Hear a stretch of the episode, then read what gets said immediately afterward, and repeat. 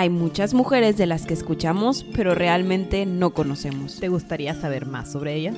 Esto es Cabronas Mal Habladas. El podcast sobre mujeres que dejaron mucho de qué hablar.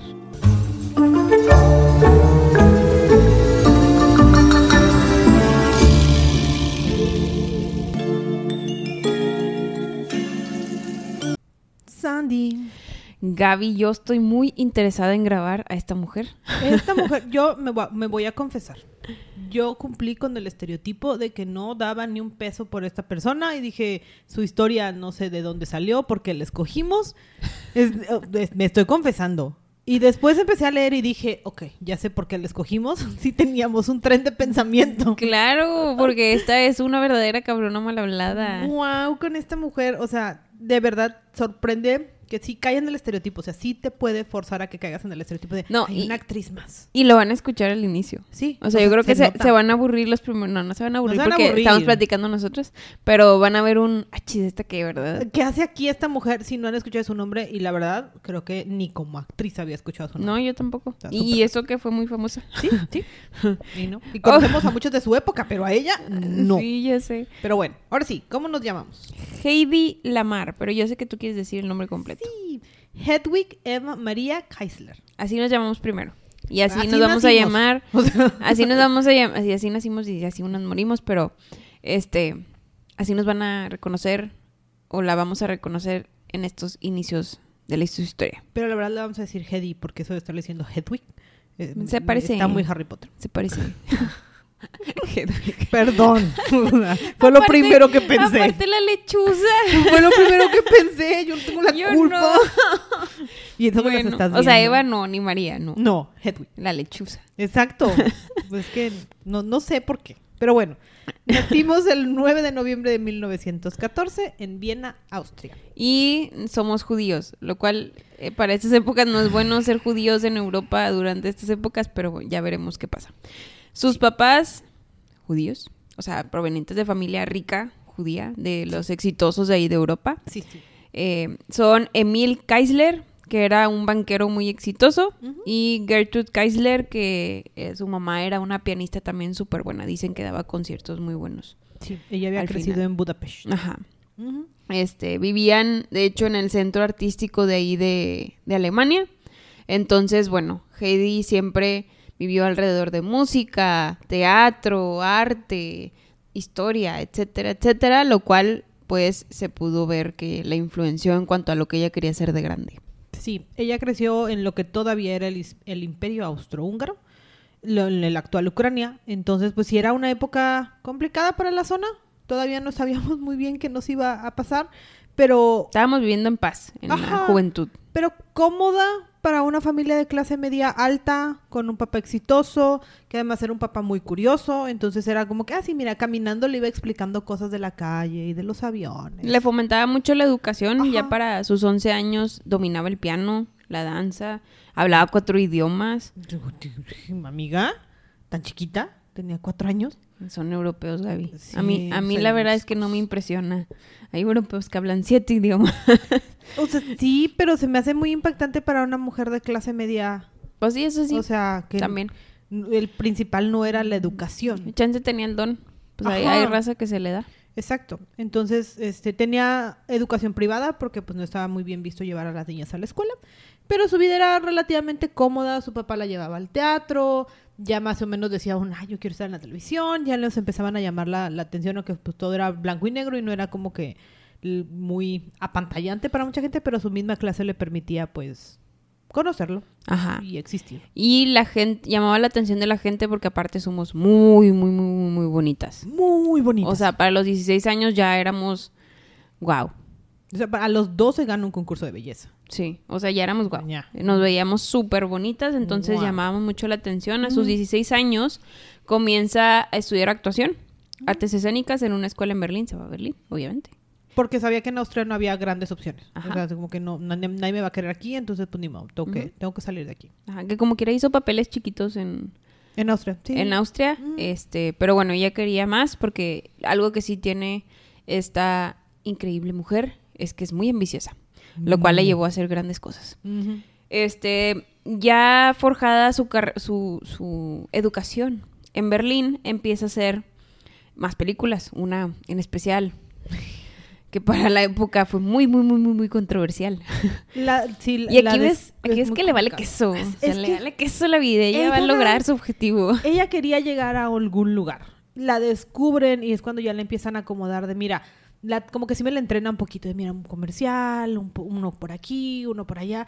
Pero ella no, no, no tenía un camino en su carrera todavía, ¿no? Y justo estamos pasando, recordemos que estamos, acabamos de pasar la Gran Depresión, este, tenemos así como que la Primera Guerra respirándonos en el cuello. Está iniciando un movimiento nazi medio, Ajá. medio racista contra los judíos. Y ella empieza, como ya que les digo lo que les decía Sandy, empieza a decir como que "Ah, el cine es mi salida, no me queda de otra. Y la única película que le ofrecen es esta película controversial, controversial, controversial. Pero a otro nivel. O sea, que es que, que a mí, o sea, O sea, estamos hablando que cuando se metían a la playa, en estas épocas, se metían casi casi en traje completo, apenas se les veía el cuello. casi, casi. Este, no, obviamente estoy exagerando, ¿verdad? Pero eran O sea, trajes, pero eran trajes en- muy completos. Estamos en tiempos de modestia. Ajá. O sea, enseñar piel está mal visto. Solamente las prostitutas y las mujeres de muy mala reputación lo hacen. Hace algunos años apenas enseñamos el tobillo. Exacto. O sea, O no. sea, nos levantábamos la falda porque veían el tobillo. ¡Ah! y era de que, ay, wow, Escándalo. lujuria. Ajá. Exacto. Entonces, en 1932 la contratan para hacer el papel de Eva en la película de Éxtasis. Mm. El puro nombre. Éxtasis. O sea, Eh, eh, eh. Y esta era una película súper controversial. De hecho, era checa, ¿verdad? era chica. Ajá, porque ahí les valía. Este, y, y tenía mucho sexo también. Sale 100% desnuda, 100%. No solo boobs, no solo pompis. No todo. 100% desnuda en la película, caminando un gran tramo, como que era el centro de atención. Y de hecho se reconoce como el primer desnudo del Sí. cine. Entonces, completo. Imagínense, ella hizo el primer desnudo del cine. En los 30, a los 18. Ajá, y aparte estaba bien chiquita. Este, y bueno, la película sale un año después y aquí es donde pues Europa la conoce. ¿no? Sí. Para bien o para mal, Europa la conoce, pero como dicen, no hay mala publicidad. Oye, y la película era Este- buena. La película ganó el Festival de Venecia. Sí. O sea, Y, y también aparte la cancelaron en muchas partes. obviamente, imagínate en estos tiempos la cancelación, la cultura de la cancelación la en los 30. canceló el Papa. El Papa dijo nadie. Es más, la canceló Estados Unidos. Sí. O sea, Alemania también. Que- Este, el Papa. Nadie va. El Papa, imagínate al Papa de que voy a ver una película que se llama Éxtasis. Ah, no, nadie puede ver esa película. yo siento que la vio primero antes de banearla. Obviamente, papá. Pero literal las críticas eran o es una obra de arte y por eso ganó premios o es pornografía. Exacto. Que nada más es por esa escena, porque me desespera mucho, pero bueno, así era la época, no es como que me puedes esperar de cómo pensaban antes, porque no tienen la culpa. Pero, pero, Pero sí me desespero. solo es una escena, o son dos escenas dentro de toda la trama completa de la película que era muy buena. Imagínatela en el 2023 despierta y ve un video del reggaetón. No, hombre, O sea, se trauman. Es como que me O cancelaron y por a, mí eso. me, a mí me dicen porque salí cinco segundos desnuda y esta, mira cómo está bailando. Ay, no. Los o sea, ni siquiera cambiado. bailé, solo caminé. Yo, caminé. Lo único que hice fue caminar del baño a la cama. Sí, aparte, se ve más seductor como se ve con ese traje que yo desnuda. Exacto. Ah, Total, su- digo, en Estados Unidos también como fue un escándalo, empiezan a conocer un poquito el nombre. Este, y bueno, hasta ahí llegamos. ¿Por qué? Porque unos añitos después conoce a Fritz Mandel. Ay, amiga. Y aquí es donde decimos, amiga, date cuenta. Amiga, date cuenta. Fritz Mandel era un autofascista, ya con eso tenemos. un autofascista que primero estaba en contra de los nazis, porque él venía de procedencia judía y acordemos que a los nazis pues no le gustaban. O sea, eran racistas de judíos. Este, pero eh, tenía una super empresa de armas que le vendía armas a los nazis. O sea, este Y hombre a todos. traficaba armas y las vendía al mejor postor. Ajá, pero todavía no lleguemos a eso. Por eso dejémoslo en que las vendía al mejor postor. o sea, y Hedy se deslumbró porque era un hombre más grande que ella. Rico. Ajá, que le ofrecía todas las joyas que ya se le ocurrieran. Hedy tenía como 20. 19, dice. Está- Ni siquiera 20. Para estas alturas de la vida, Hedy solamente dijo un, ah, pues ya chingué. O sea, ya me Ya no saqué la que lotería. O sea, puedo actuar por gusto, cuando yo quiera, como quiera voy a tener todos los lujos y voy a vivir en una casota y este hombre sí me quiere, entonces me voy a casar. Sí, este, Tiene 13 años más que ella. Exacto. Eh, Y además el hombre es católico, fascista, antisemita, o sea... mm, no, y ahorita les voy a decir quiénes iban a sus fiestas. Pero bueno, en mayo de 1933 se comprometen y para agosto se casan en Viena. Tienen una mega luna de miel que dura casi Casi medio año. O sea, Este, casi medio año no, dura el medio año y cachito. pasadito, la, la lleva a Italia, pasa por Venecia, está en Francia. o sea, Ella está extasiada. Ella no. piensa, no hombre, es que yo me saqué la lotería aquí. O sea, y la baña en joyas y la trata bien. Y, y, bueno, luna de miel. O sea, está ahora sí como que aquí todo es miel sobre hojuelas todavía. Sí, tristemente pues no dura para siempre la luna de miel. Regresan en enero del, del año que siguió. Imagínense, de abril a enero. y luego Mucho llega... Ajá, llega y Fritz ¿qué hace? Dice, ah, pues déjame le doy todo lo que una jovencita de la época como que desearía, una casa grande, sirvientes, joyas, vestidos, eh, todo, todo, todo, todo, todo, pero le quitó su libertad. O sea, básicamente esta sí era una jaula de oro. Ajá. Él, la realidad era- era lo que buscaba. Buscaba una jovencita que fuera su trophy wife para nada más con sus amigos, que se viera bonita, sonriera, tocar el piano y ya. Y ya. Y no hablara. Pero, pues, obviamente, Hedy no era esa mujer. Eh, pero bueno, apenas se estaba dando cuenta porque tenemos 19, 20 años, ¿verdad? No, no es como Ya que tuvimos seamos... de vacaciones un Ajá, año. No es como que seamos las personas más maduras del mundo. Este, a su casa iba gente como Sigmund Freud, Hasta ahí dices, bueno, intelectuales. Benito Mussolini. ¿Qué? Este, no dudo que haya llegado Hitler a tocar esa casa. Este. Francisco Franco y Ajá. todos los líderes horribles de esa época. Le decían el empresario de, de la muerte. O sea, nomás con eso tienes. Porque traficábamos armas. O sea, no, no entiendo. Y luego, bueno, se acercaban épocas de guerra, que ya estábamos en los 1930s. Eh, entonces Mussolini pues ya estaba matando a la oposición. Tenemos a Hitler que estaba empezando a agarrar O supremacía. sea, ya era el Führer. Para Ajá. estas alturas ya le decían Führer y ya... Ya teníamos las leyes de Nuremberg, que Sí, eran ya. las que quitaban todo derecho a ser ciudadanos alemanes a los judíos. Aunque hayan nacido ahí y tengan 10 generaciones, no eras judío. No. Este, y aquí es cuando Heidi se empieza a dar cuenta. Espera, ¿cómo? Mi esposo es antisemita y va a matar a toda mi familia que sigue en Austria. Ajá, de que vivo en una casa fascista. ¿Qué? este, ¿y cómo le hago para salir de aquí? Entonces no aguanta mantil. Y la realidad es que intentó escapar muchas veces, pero batalló bastante. Pues vivías en una jaula con Sí, un la traficante de armas. No, La tenían encerrada literal, miedo. oye, con un traficante. ¿Cómo te vas a salir de esa casa así por la puerta grande? ¿No vas a salir? Sí. Imagínate donde hubiera tenido el síndrome de Estocolmo. ¿Qué miedo? Pues la verdad, qué bueno que abrió los ojos. La amiga, verdad que sí. Amiga, date cuenta. Total, al final se disfraza de sirvienta Sí. y logra escapar de la casa con muchas joyas para poder subsistir Exacto. unos años. La verdad, casa junta todas las joyas que le dio el hombre. Algunos dicen que sí habló con Fritz para tratarla de dejar ir. Honestamente, no creo que lo hubieran soltado de esa No, forma. yo creo que le pegó antes de. Horrible. O sea, aparte como era el señor. Todo mal. Entonces sale con todas las joyas que le regaló y lo único que dice un, fue, un, ok, tengo que irme a algún lugar lejos de esta zona, le va a poner un charco de por medio, Londres. Me largó.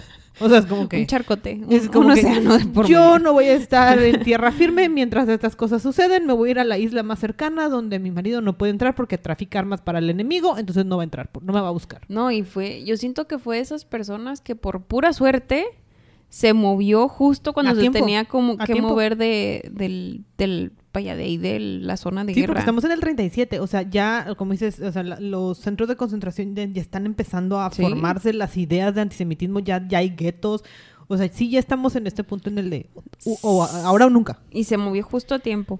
Para 1937 llega a Londres y ahí es donde conoce al director de MGM Studios, que ya hemos hablado de él, que es Louis B. Mayer. Entonces Louis B. Mayer lo que hizo es que durante la guerra viajó a Europa para buscar a todos los talentos, o sea, todos los artistas europeos que Hitler estaba Tratando de matar. tratando de matar, los agarraba y los mandaba a Estados Unidos para que pues, se siguieran desarrollando como artistas, ¿verdad? Y también para ayudarlos, ¿verdad? Porque Pues, pues, yo creo que en toda la gente estaba intentando salvar a la mayor cantidad de gente a- posible. tratando de ayudar lo más que se pudiera, ella consigue hablar con él y él le dice como que, ah, pues, ok, pero nada más le va a ofrecer un contrato estándar. O sea, es como que, ah, pues chido, pero vente. Me imagino que tenías también que repartirle la mayor cantidad de gente el menos dinero claro, posible. porque se tenía que llevar a la mayor cantidad de gente. Ajá, entonces hizo todo su viajezote, este, pasa por Normandía para poder salir y llegar a Nueva York.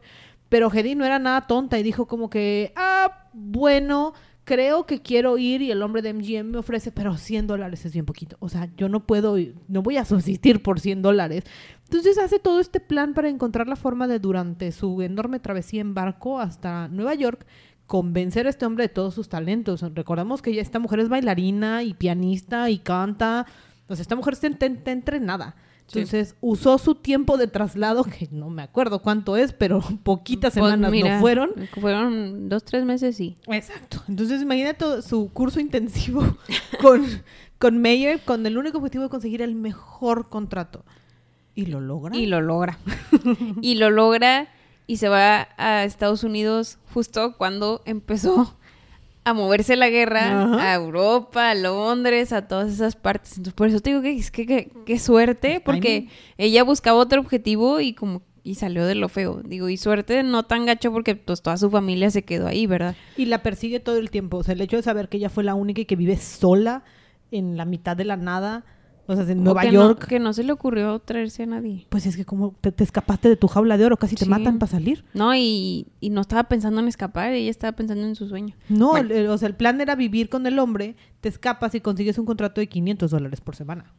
Esos eran raros. Pues sí, O eso sea, sí.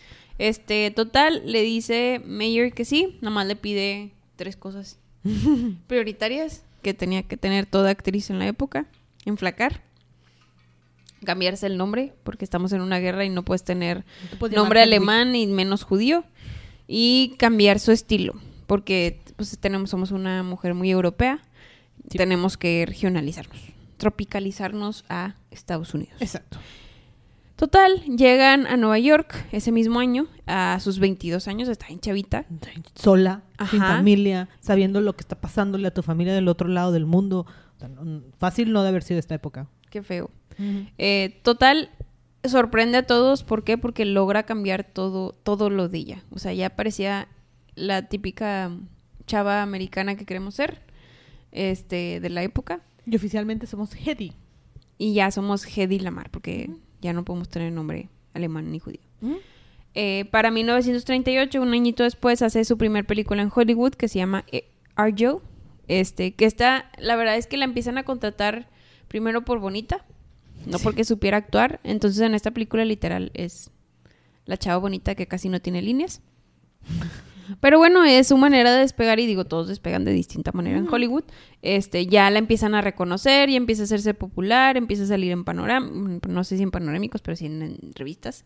Sí. Este, y los críticos empezaron a darle buenos comentarios en general.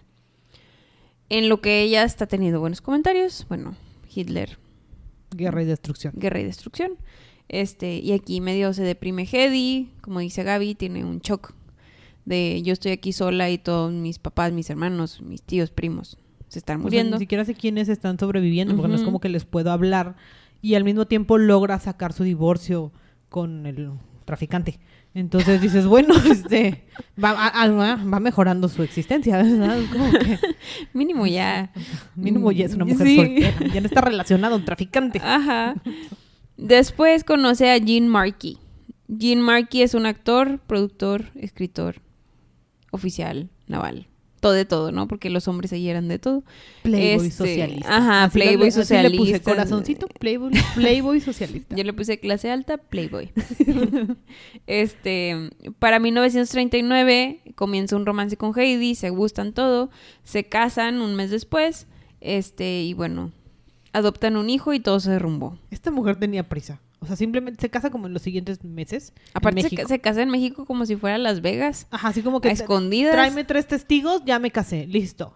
Y, y al mes adoptemos un hijo. O sea, ya quiero tener mi vida. Yo siento que también pudo haber sido cierta culpa, ¿no? Porque pues yo creo. pues había dejado toda su familia y bueno, y también el vato. ¿no? Y porque no sabemos las dos caras de la historia. Y nos enseñaron que nos tenemos que casar.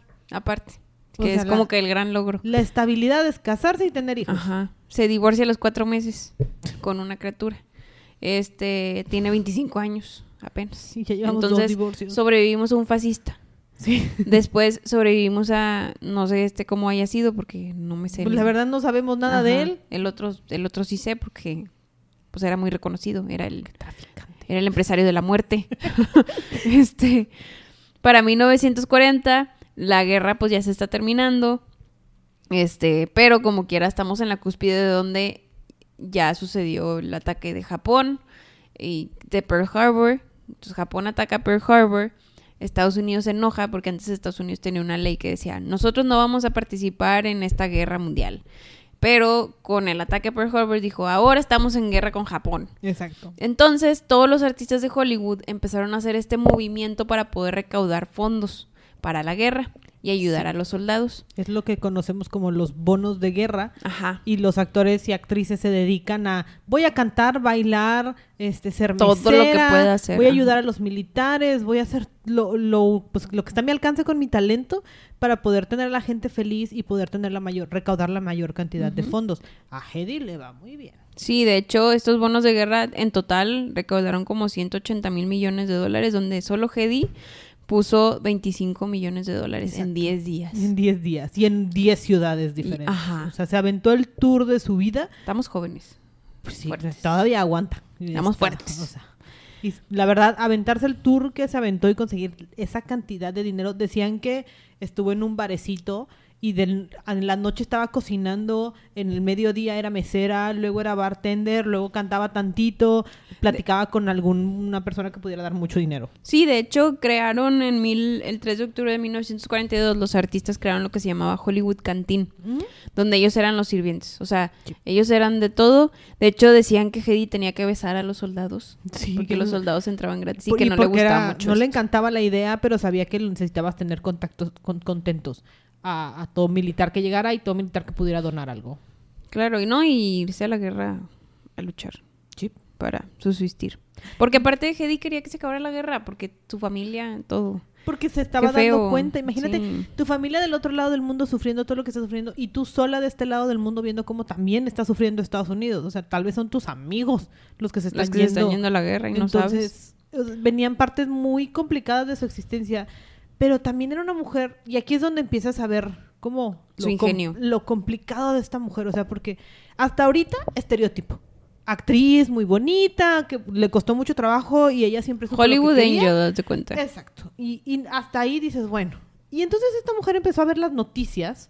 Y fue como que, no, es que están haciendo mal las cosas. No, es que así no se hace. No, es que debería haber tecnología que nos ayude a evitar que estén destruyendo tantos U-boats. Y es cuando hablamos de los submarinos alemanes. Exacto. Los submarinos alemanes. Y yo aquí. Momento intenso de ingeniería. Entonces, ya me quité este reloj. Los submarinos alemanes eran muy terroríficos. Porque eran muy grandes y, y la verdad es que tenían... Al, si algo tienen los nazis es que desarrollaron mucha tecnología. O sea, Sí. de todo. De O sea, todo. entonces, dentro de esa tecnología, tenían... Estos submarinos tenían torpedos súper potentes. O torpedos son las bombas que lanzan los submarinos. Guiadas. Ajá. Y, y tenían un código tan especial que era muy difícil para los otros países descifrarlo. Entonces estaban literalmente acabando con todo el tema marítimo, estaban acabando con todos los barcos de, por ejemplo, los de Estados Unidos que iban a Europa a traer bienes como agua, este, comida, Comida. todo, todo, porque acordemos que en Europa está el, pues el foco y nos estamos quedando sin alimento, sin hombres, este, sin mujeres también, porque están atacando ciudades y niños, etcétera. etcétera. Enfermeras, o sea, Ajá, todo. Ver- para lo- verlo drástico, si Churchill que sobrevivió a la guerra y ganó una de las guerras más complicadas, de verdad es, era un buen líder, decía que a lo único a lo que le tenía miedo era un- a un U-boat. Sí, o sea, eran, eran terribles. Hacían, hacían mucho desastre en general. Y aparte que atacaban, en- o sea, podían irse a zonas muy específicas y pues Londres es un- una isla. Entonces, si nos quitas acceso a nuestras islas, nos vamos a quedar sin comida. Comida, Total. agua, dulce. Ajá. Hedy tuvo la grandiosa idea de decir, oye, primero, ay, a ver, ¿cómo funcionan estos... O sea, imagínate, era una actriz que estaba cantando en Hollywood. Sin conocimiento de causa, o sea, no es como No- que no llegó era- al Pentágono o equivalente. si hubiera sido ingeniera, donde hubiera estudiado ingeniería. Y porque no la dejaron, o sea, y eso que tenemos un papá que nos dio un poquito de acceso a la curiosidad de poder saber cómo funcionan las cosas. Pero tenía acceso a la información que tiene todo el mundo, la televisión, las Sí. noticias, el radio, era lo único que tenía. Pero bueno. En esa época los torpedos cómo se guiaban era una frecuencia de radio que se conectaba con el torpedo. Entonces esa, esa como era una sola frecuencia era muy fácil de detectar. Entonces Hedy estaba así pensando en el limbo. ¿y cómo le podremos hacer? Algo tenemos que hacer, no podemos seguir permitiendo que nuestros submarinos se mueran. Y dice, ¿qué pasa si en vez de solo una corriente, o sea, solo un código que se una de una radiofrecuencia al torpedo, el torpedo empieza a irse con varias radiofrecuencias que sean mucho más difíciles de detectar? Y esto no se le había ocurrido a ningún ingeniero, ni marino, A nadie. ni nadie. A nadie en el mundo Ajá. entero, ni a los nazis para proteger su tecnología, Ajá. sabían cómo hacerlo. Total que cuando se le ocurrió conocí a Angel Antiel. Este, y aparte, también, ¿este qué? O sea, ¡Otro loco! ¿Este qué? Eh, George, perdón, George Antiel era un pianista y compositor súper famoso. Súper, la verdad es que súper buen compositor, tenía muchas obras, mucho todo. Lo que tenía era que era muy radical. Ajá. Hacía cosas muy extrañas que la gente no estaba lista. Igual que Hedy para la época. O Y sea, eran tal pero cual. Exacto. y Yo no sé por qué no acabaron juntos. traumante. Entonces, este hombre pianista sabía y ya había diseñado una composición a como ocho pianos, pero no se hacía con humanos. Era Ten- eléctrico. Exacto, teníamos suficiente ingeniería para hacer que ocho pianos se tocaran solos al mismo tiempo y tocaran lo que él decidió. Y entonces Hedy dijo, "Mm, espera, yo quiero hacer eso, pero en un submarino. O sea, pero es que, oh, aparte, O sea, ¿qué? una actriz pensando en sistemas de radiofrecuencia y un pianista haciendo mecánica con pianos. Ajá. Con radiofrecuencias. Bueno, con frecuencias, porque no son radiofrecuencias. Todavía no, pero, o sea, poder hacer, automatizar algo en los 40 y saber cómo aplicar esa automatización para un bien mayor. ¿Cómo? Wow. Y Por una estamos actriz hablando y un de pianista. una actriz y un músico, sí. O sea, ¿qué? Porque a ninguno de los ingenieros se les ocurrió. No. Total. Total que primero, obviamente, George dijo, ay, esta chava que está muy guapa. Entonces fue con ella por guapa, pero luego cuando Heidi, cuando Heidi le platicó su plan, dijo, no manches, esto es bien inteligente. Me gusta Este, tu idea, ¿cómo la ajá. aplicamos? Te ayudo. Empiezan a desarrollarlo y ya consiguen este, armar la invención y todo eso, eh, que era un sistema de guía inalámbrico donde las corrientes, no, no me voy a ir tan denso para que O no sea, se sí me leí la aburran. patente, pero... Ajá, sí leí la patente, pero no me voy a ir tan denso. Literal, hicieron lo que quería hacer Heidi, ¿no? Esta radiofrecuencia, unía varias frecuencias para que fuera difícil de rastrear. Sí. Total, que lo patentaron. ¿Mm? Se tardaron. Se tardaron. No les querían dar una patente en una guerra para, para un descubrimiento militar a una actriz y un pianista que nadie quería. Ajá. Siento yo que también, ¿sabes qué le funcionó a Heidi? Haber estado en esa casa fascista. Claro. Porque ha de haber escuchado un chorro de cosas. De hecho, sí dicen que estuvo en las, en las suficientes cenas como para que de ahí también venía la idea, o sea, porque escuchó construcciones, o sea, honestamente era lo suficientemente curiosa como para escuchar, Y entender. ajá, y poder plasmarlo en algo tan, pues, útil. Ya que lo patentan y que les aceptan la patente, van y se lo presentan al- a, los ingenieros de la guerra en Estados Unidos. Este, y dicen, nah, eso no va a funcionar, ¿para qué? Y, y bueno, se les entiende porque era un músico y una actriz, pero si hubieran razonado un poquito. Si nada más le hubieran puesto Todo hubiera sido diferente. Este. Al final, eh, digo, el invento, nada más para tener el nombre, se llamaba Spread Spectre Invention. Este, tenía 88 frecuencias, que son las mismas teclas del piano. Sí, O porque sea, George le puso, Le su puso su juguito. toque, así como que- este, Ahorita lo podemos conocer como un espectro disperso de frecuencias y lo que ayuda es a poder enmascarar en ese momento o poder mandar múltiples señales que puedan controlar más de una cosa. Sí. El que no hayan aceptado el invento los de Estados Unidos, la verdad, a Hedy como que le, le pegó, Pues, le oye. dio una mini depresión porque ella estaba muy emocionada porque había descubierto cómo ayudar a su gente en, en Europa. Este, pero luego se desilusionó porque dicen es que a esta gente le- les valgo queso. O sea, no me están viendo por mi ingenio, nada más me ven por mis Por- looks. porque bonita. Ajá. Total, que regresa a su vida actoral. En 1942, que fue cuando les rechazaron la idea, hace El Cargamento Blanco, eh, que esta también fue un exitazo ahí en Estados Unidos.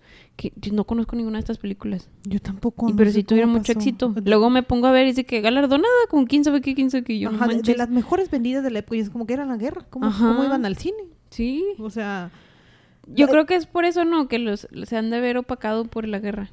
Sí, y, y creo que es de estas historias que no han tenido suficiente, no han tenido una razón por la que salir hasta, y ya llegaremos al final, cuando alguien empieza a leer un poquito más de Hedy y dicen, espérate, o sea, porque no la conocemos, o sea, el- otra vez el movimiento feminista empieza a rescatar imágenes de mujeres que no Fueron solamente escondidas. eran Bonitas. la primera que se desnudó, ni la que hacía bailes exóticos, ni nada más, o sea, sí era, tenían cerebro, u formas de desarrollarse, ¿no? Sí. En esta película que hizo, conoce a John Lod- Loder. Este, era un actor, se veía estable, grande, maduro, lo cual no, no fue, pero, Boda. pero boda. El- al año siguiente se casan, también una boda pequeñita, porque estamos en el tercer esposo. Pausa. Durante todo este tiempo se ha preguntado dónde está su hijo James. Nadie sabe. No. O sea, no nos lo mencionan en todo este tiempo. Nada. O sea, el niño sobrevivió, pero sabrá Cristo dónde está. Pobrecito. O sea, Digo, y luego dicen que ahorita no me voy a adelantar. o sea, no Muy se nos olvidó la criatura, no hay mucho registro de qué pasó con el niño. O sea, Sí, pero... pero bueno, nos Ajá. volvimos a casar. Y estabilidad al fin. Al fin. Dura unos añitos la estabilidad. Tienen una hija primero, dos años después, eh, que se llama Denise. Y luego tienen un año después a Anthony.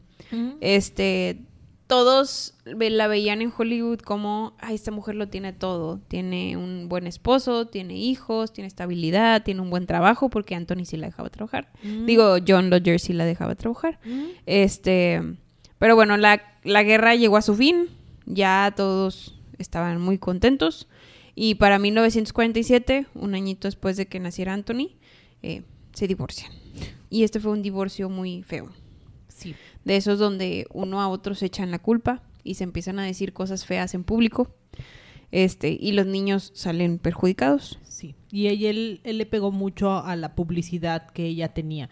Y fue a rescatar la película y todo lo que el estilo de películas en las que ella había estado trabajando para que su reputación terminara muy dañada, no solamente en lo personal, pero también en su trabajo. Sí, en todo. O sea, que la quería que se... Así En el lodo. La quería en el lodo. Y ella también decía que era un actor mediocre. O sea, se echaban bien gacho. Sí, Porque no, no me voy a adentrar, pero se echaban bien gacho. Divorcio tóxico. Ajá, ese mismo año hace la película de Sansón y Dalalia, que bueno, eso medio le ayudó a agarrar un poquito más de auge en Hollywood después de el terrible derrocamiento que le hizo Y no quería, no quería porque justamente el personaje de, la- de Dalila es justamente esta mujer que solamente alimentaba más de todo lo que ya había dicho este hombre, ¿no? Pero necesitábamos trabajar y sonaba que esta película iba a ser muy buena. Aparte que se quedó con la custodia de sus tres hijos. Aquí ya sale medio que todavía tiene al hijo adoptivo. Revive James. Ajá. Este tiene la custodia y tiene que pues, pagarles comida. Pues hay que, o quien los Hogar, cuide, porque si algo mencionan mucho es que la maternidad no era como que su fuerte. Ajá. Pero, Pero bueno, a este, veces a, la- pasa. a Sansón y Dalila le va muy bien. O sea, sí Gana es como Oscar. que ganó un Oscar. Era la película que se reconoce como las de mejor ingresos de la época. Entonces, pues mira, sea lo que sea, Sansón y Dalila le fue bastante bien. Y, pero ya empieza, para esas alturas, Hedy ya tiene 35.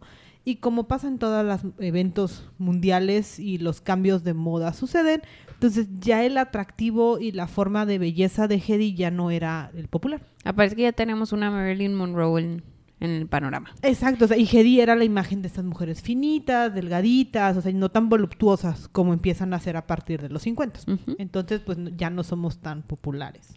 Es correcto. Entonces, ¿cómo podemos tener más dinero que necesitamos para subsistir? Nos casamos. Nos casamos. Conoce a Ted Stoffer. Este era un líder de una banda de swing, Otro Playboy. otro playboy, músico. Este, se enamoran y se casan literal en un año después, así de En diferencia. Acapulco. Ajá. A esta mujer le gustaba mucho México. Qué padre. O sea, ella quería Casi ella nunca aquí. escuchamos México. No, Este, total, no tenía ni dinero ni tiempo. eh, y con él, pues como que volvió a revivar, pudo cuidar otra vez a su familia. James vuelve a salir, al, su hijo adoptivo vuelve a salir a- ahí a la imagen. Este, va con un psiquiatra, como que ya empieza a retomar la vida. me, me voy a alinear, voy a alinear mis chakras y voy a salir adelante. Y a los pocos meses, resultó que Ted Stoffer sí era un playboy. Este, Divorcio. Entonces se vuelve a divorciar y se muda a Beverly Hills un año después con sus tres hijos. Los mete a un internado porque nomás no puede con ellos. Este, y estaba perdiendo, ¿no? No encontraba trabajo, no tenía dinero, tenía tres hijos que no podía cuidar, este, su hijo adoptivo, y aquí vuelve a sal- aquí ya sale a la luz lo que le pasó. James sí dijo, ¿sabes qué? A la porra. Ajá, Yo entonces no quiero saber de ti.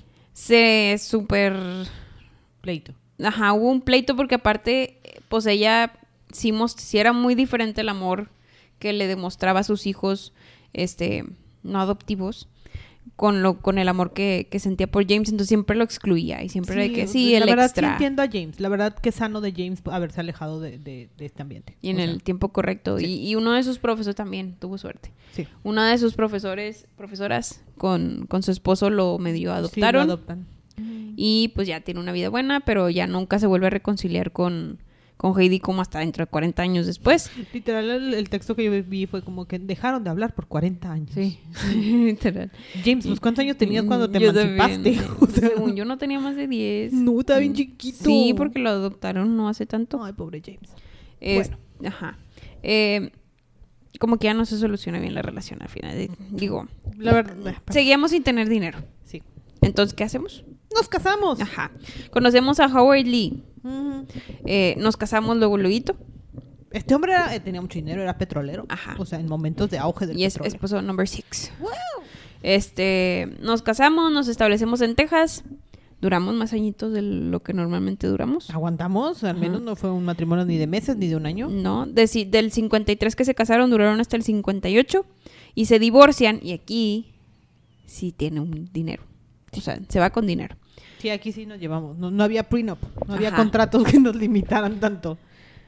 Pero, Pero, pero no nos queremos quedar solas. obviamente no, porque necesitamos casarnos, tener hijos. Ajá. Ya vamos a llegar a la parte padre. Nomás Exacto. aguanten porque ya casi acabamos Sean con los esposos. Unos años después, del 58 al 63, en el 63 nos casamos con el abogado que nos ayudó a divorciarnos de todos los demás. Y era Sí. obvio que iba a salir súper bien. O sea, obviamente cuando te casas con tu abogado de divorcio de los últimos tres, todo va a salir bien. Nos casamos con Louis G. Boyces. Boye- Boyes, Boyes. ¿Cómo se llama? No, no va a durar mucho tiempo. Dura un año, entonces ni para qué me esfuerzo diciendo el apellido. Eh, la verdad es que dicen que este abogado era, ni voy a decir el nombre, este abogado era, era, ¿cómo se llama? Le gustaba pegarle a las mujeres. Sí, era muy violento. Entonces dijo, ¿sabes qué? ¿Para qué? O sea, ya eres el séptimo, ya no me importa. Ya mejor te dejo. La porra, me voy a divorciar. Ajá. A sus 50 años se queda sola sin dinero porque tuvo que pagar el divorcio. ¿Cuánto? O sea, ya después de pagar tantos divorcios, ¿ya qué haces? Yo siento que se casó para no tener que pagar los otros divorcios. Oye, para que los pagara él. Es buena analogía. No suena tan mal, ¿eh? Ajá. Buena estrategia, amiga. Buena estrategia. En 1966, como quiera, a sus 50 años, este, tiene un percance con la justicia. ¿Se dan cuenta cómo brinca la historia? O sea, llevamos seis divorcios y de repente la encuentran robando en una tienda. Siete, siete divorcios. Ay, perdón, llevamos siete divorcios y, y me, me- me la encuentran y me la encarcelan por haber disque robado algo en una tienda. Ajá, tenía ocho objetos en su bolsa eh, y de- le estaban acusando de robo. No sé si, si lo robó o no, pero bueno, al final ella pone el papel de su vida en la corte, empieza a llorar y dice, no, es que yo no fui, y así, y se sale con la suya. Seis días de juicio después, no culpable. Ajá, este, pero como quiera, reputación culpable. Sí, o sea, todo mal. Ya, o sea, si ya estaba mal, aquí terminó de ya no ser Hollywood Angel, ya no era Hollywood Angel, pero No, ya, la o terminaron sea, como que de repudiar en Hollywood. sí, ya no había forma. Y ya el estilo de, mujeres para el cine ya era bien diferente. Ya se había hecho muchas cirugías plásticas, ya no parecía ver, ella. amiga, Hedy, yo, yo quiero entender algo, Hedy. ¿Por qué si no teníamos dinero y nos quedamos en la bancarrota de los divorcios, cómo nos hicimos tantas cosas? Ay, es que, pues es que era su chamba, era como cuando, pues, eh, como- yo siento que era la única manera en la que ella veía viable seguir trabajando.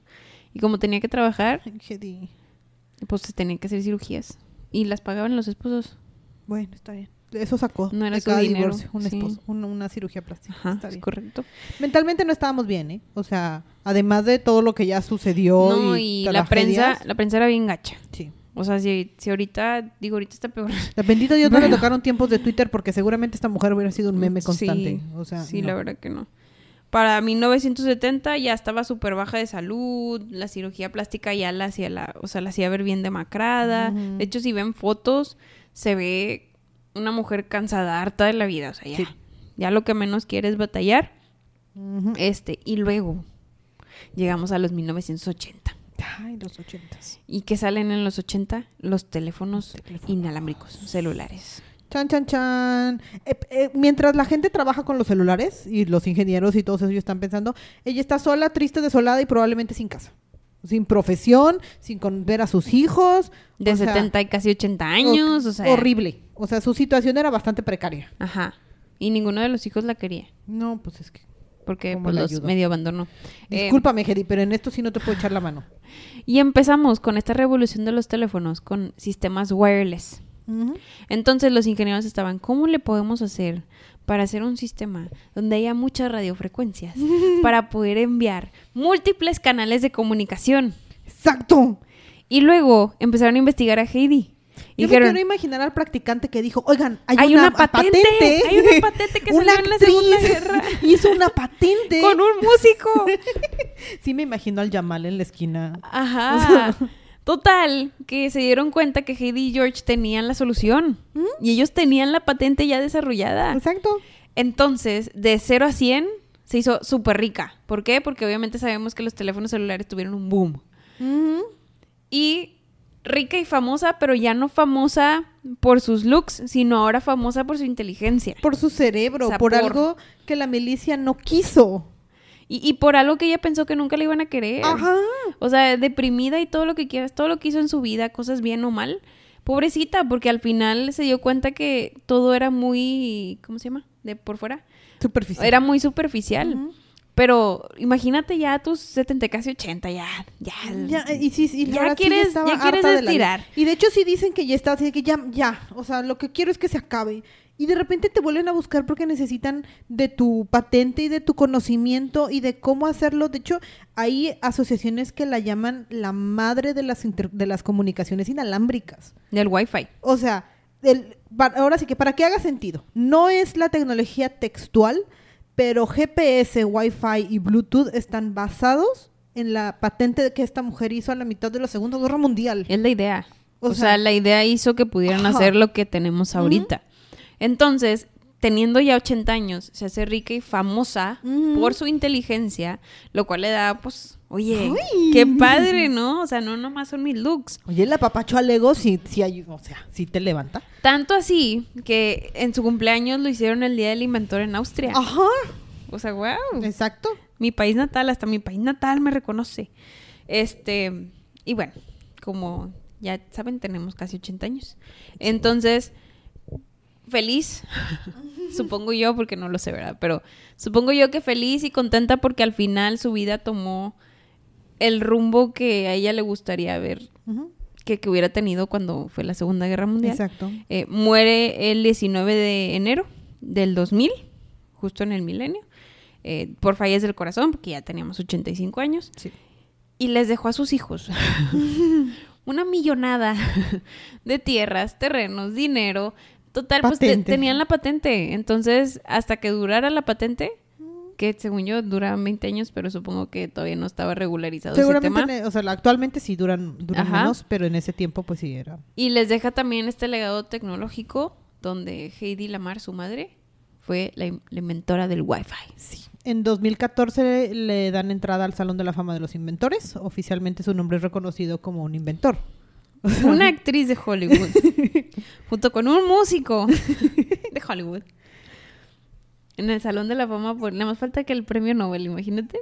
Pues no, no, no, ya no llegamos tan lejos, pero sí es, o sea, a mí lo que más me impactó es un cerebro curioso que simplemente quiso Ayudar. ayudar en algo, o sea, porque ni siquiera era que la buscaron para eso, no, ella tuvo una idea, le dio curiosidad a algo. De hecho, también hay una anécdota de en el que de- tuvo un novio en todo este tiempo, uno con el que no se casó, piloto, que quería hacer un avión más rápido y que ella se fue a buscar a los libros, lo que actualmente conocemos como biomimética, agarró al, al ave más rápida, al pez más rápido, encontró las similitudes, cómo hacer las alas más veloces y entonces aviones rápidos. Y a mí nadie, aunque no hay patente, a mí nadie me va a convencer de que no fue gracias a sus ideas que tenemos aviones que vuelan y siento Concords. que siento que eran de esas mentes que normalmente nos, nos complicamos mucho la vida, ¿no? Porque somos seres complejos. Sí. Pero siento que era de esas mentes que ven todo muy sencillo. Como que, oye, pues no estás viendo. Que, Las obviedades de... Pues, Ajá. nomás observa. o sea, ve, ve lo que tiene, ve la figurita, ¿por qué no lo haces igual? Ajá. Y tú te andas ahí matando con las matemáticas y el, el aire y todo ese show. Este, entonces, por esas cosas tan simples salen Sí. ideas súper buenas y pues ahí tenemos a las computadoras y tenemos celulares. El día que estaba investigando sobre esta mujer, traía mis audífonos puestos y llega- llegó mi novia a buscarme y fue como que, por ella tengo Bluetooth. Como que, gracias a ella funcionan mis audífonos y tengo internet y tengo un celular. O sea, de verdad son las bases que ni- no tenía ni idea. Por eso me confesé al principio. Subestimé un montón esta historia. Y salí muy feliz. Se notó. Creo que se notó Se nuestra notó, emoción. se notó nuestra emoción al O sea, final. Sí, está padre. Y bueno, aquí las dejamos y los dejamos con la historia de Heidi y Lamar. Esperamos les haya gustado y nos vemos en dos semanas más. Uh, gracias. Bye. Si quieren escuchar a alguien en especial, no duden en contactarnos en nuestras redes sociales. En Instagram como cabronasmalhabladas-podcast o por correo cabronasmalhabladas.gmail.com. Thank you.